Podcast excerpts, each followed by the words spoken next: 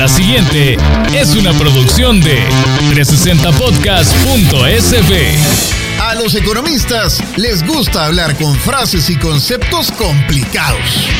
Globalización. Impuestos progresivos. Política monetaria. Reservas monetarias internacionales. Hiperinflación.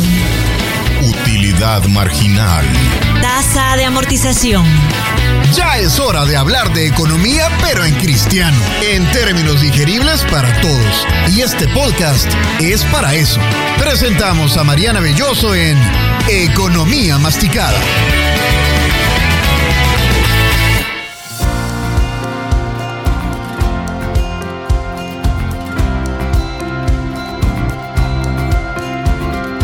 Bienvenidos nuevamente a Economía Masticada. Quiero agradecerles de corazón su apoyo y su preferencia por este espacio en el que hablamos de los temas económicos de forma simple para que todos podamos comprenderlos mejor. Yo soy Mariana Belloso, periodista especializada en economía y ahora vamos a hablar sobre la bolsa de valores. Recuerde que este episodio llega a usted gracias al sistema Fede Crédito el sistema Fede Crédito pone a tu disposición más de 810 puntos de atención para que realices tus operaciones financieras. Estar cerca, esa es la actitud, no te detengas. Bueno, comencemos entonces con el aperitivo.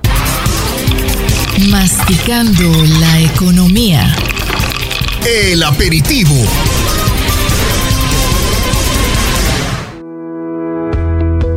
Se le llama bolsa de valores a un espacio, ya sea físico o virtual, donde pueden entrar en contacto quienes necesitan dinero y quienes lo ofrecen prestado. Las transacciones se realizan a través de intermediarios autorizados o las casas corredoras de bolsa. Muchas veces hemos escuchado hablar simplemente de la bolsa y se nos viene a la mente estas imágenes de las películas en las que estaban los corredores de bolsa levantando papeles, gritando y no se entendía qué era lo que sucedía. Esto corresponde a la época dorada de Wall Street antes de la Gran Depresión de 1930 más que todo. Actualmente las negociaciones se hacen con anotaciones electrónicas. Todo se lleva de manera virtual. E igualmente los valores que se compran ya no son documentos físicos ni papeles, sino también anotaciones electrónicas a cuenta.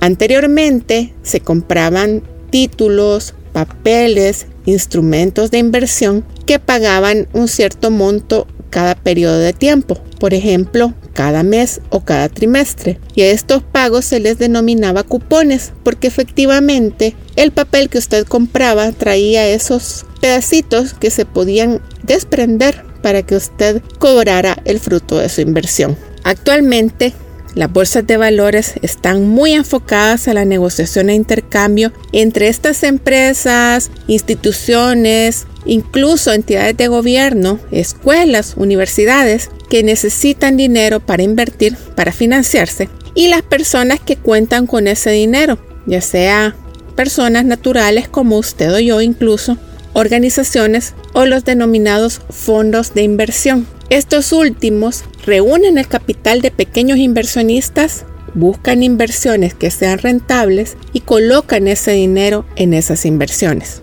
El objetivo es obtener rentabilidad. En las bolsas de valores existen diferentes tipos de inversiones de las que ya hemos hablado en este espacio cuando hemos explicado sobre la renta variable y la renta fija. Recordemos un poco y si usted quiere conocer más, lo invito a que vaya a buscar el episodio en el que hablamos de cómo poner a trabajar el dinero o las inversiones. Pero la renta variable básicamente se concentra en las acciones. Se le denomina renta variable porque lo que usted va a ganar con esta inversión cambia, fluctúa, varía y depende de qué también le está yendo a la empresa en la que usted invirtió y de la que usted es dueño de una pequeña parte a través de las acciones. En cambio, la renta fija son instrumentos en los que usted ya sabe cuánto va a ganar en el momento que los compra. Y este es el caso, por ejemplo, de los bonos. Usted compra un bono, por ejemplo, con un valor de 100 dólares, pero sabe que ese bono le va a pagar un interés del 5% anual. Esto no va a variar porque es un trato que se mantiene vigente hasta el momento que el bono se vence y usted lo va a cobrar.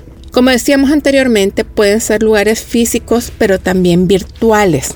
En el caso de El Salvador contamos con la Bolsa de Valores del Salvador, que tiene una oficina física, pero en la que las operaciones se realizan de manera virtual, de modo que no es necesario que ni inversionistas ni corredores lleguen al local en físico. A continuación vamos a hablar sobre el origen de la Bolsa de Valores en el plato fuerte.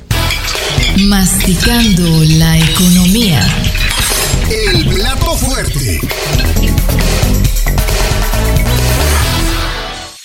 Se conocen los orígenes de las primeras operaciones en una plaza como las actuales bolsas de valores en la ciudad de Brujas, en Bélgica. Brujas es una ciudad que aún ahora mantiene un encanto y mantiene un ambiente como de cuento de hadas. Siempre ha sido una localidad con cierto nivel de riqueza porque ha albergado a familias de ricos comerciantes. Pues es ahí donde precisamente una familia de banqueros, los Van der Bursen, organizaban en un palacio reuniones donde se ponían a hacer este tipo de transacciones y operaciones comerciales. El concepto de bolsa surge incluso del escudo familiar de esa familia y no es coincidencia que haya una raíz en común entre el apellido de esta familia, Van der Bursen, y la palabra bursátil, que usamos ahora para referirnos a las operaciones en la bolsa de valores. Así, se conoce la primera bolsa de valores moderna por allá por 1460, siempre en Bélgica, pero en Amberes.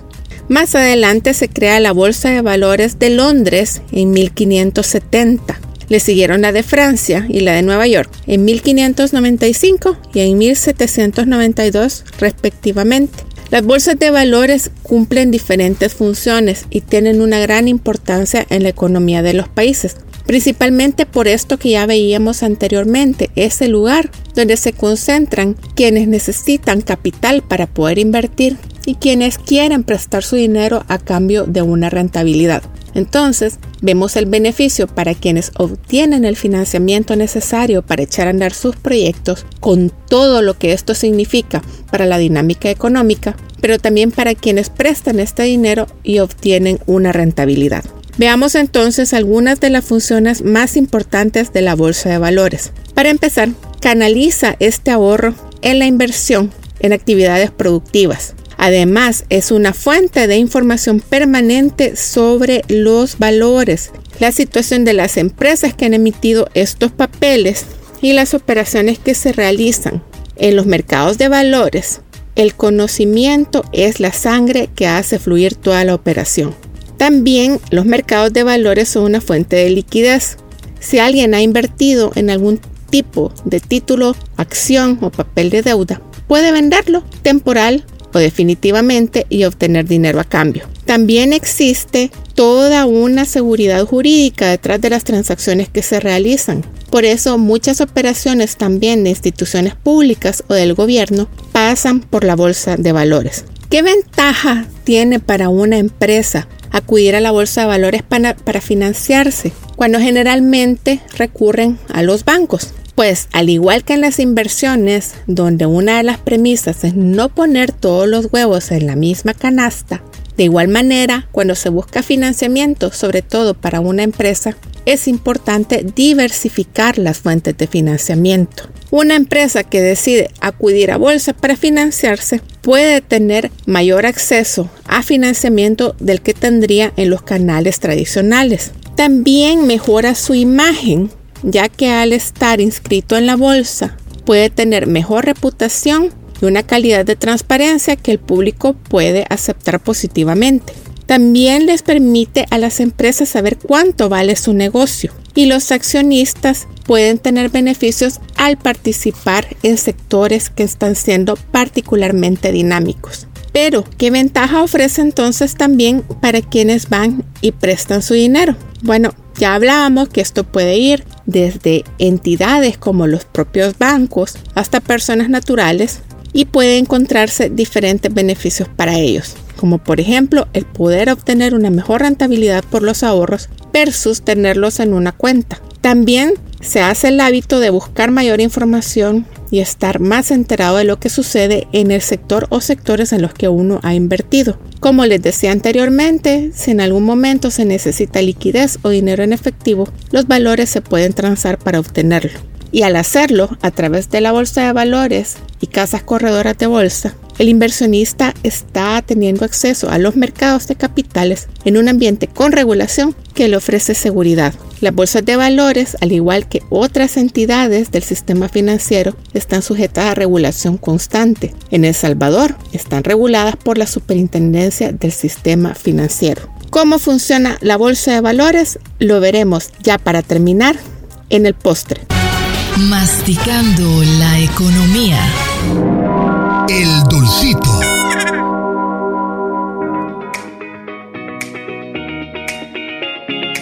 En la bolsa de valores hay diferentes tipos de operaciones.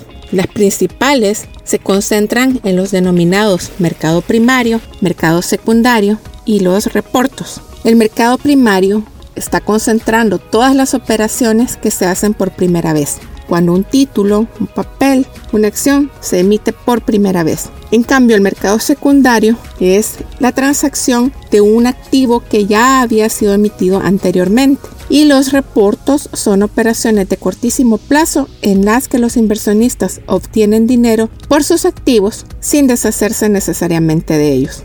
Las transacciones se realizan a través de las casas corredoras de bolsa. En el caso de El Salvador, existen también los denominados fondos de inversión que permiten que quienes no tenemos un gran capital disponible siempre podamos acceder a los beneficios de invertir en bolsa. Actualmente existen también bolsas virtuales que permiten seguir el comportamiento de los valores que uno ha adquirido a través del teléfono celular e incluso se van borrando cada vez más las distancias entre poder hacer este tipo de inversiones en un mercado extranjero. Como siempre, cuando hablamos de inversiones, lo recomendable es que usted se acerque a un especialista, a un experto, en este caso a un corredor de bolsa debidamente certificado y autorizado para que le pueda recomendar la mejor opción. Hasta aquí nos quedamos este día en nuestro blog de hasta aquí nos quedamos este día en nuestro podcast de Economía Masticada y recuerde que si tiene dudas, preguntas o sugerencias, puede encontrarme a través de mi cuenta de Twitter, arroba BIOSO. También le invito a que se suscriba a este podcast y a otros también de interés en 360podcast.sb, la primera plataforma de podcast 100% salvadoreños. Nos puede seguir en Instagram y en Facebook donde aparecemos como 360podcast.sb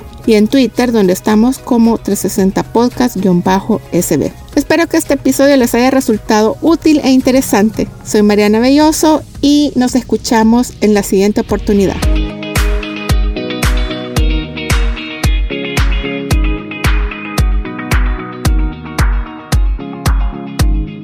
Esta fue una producción de 360podcast.sb.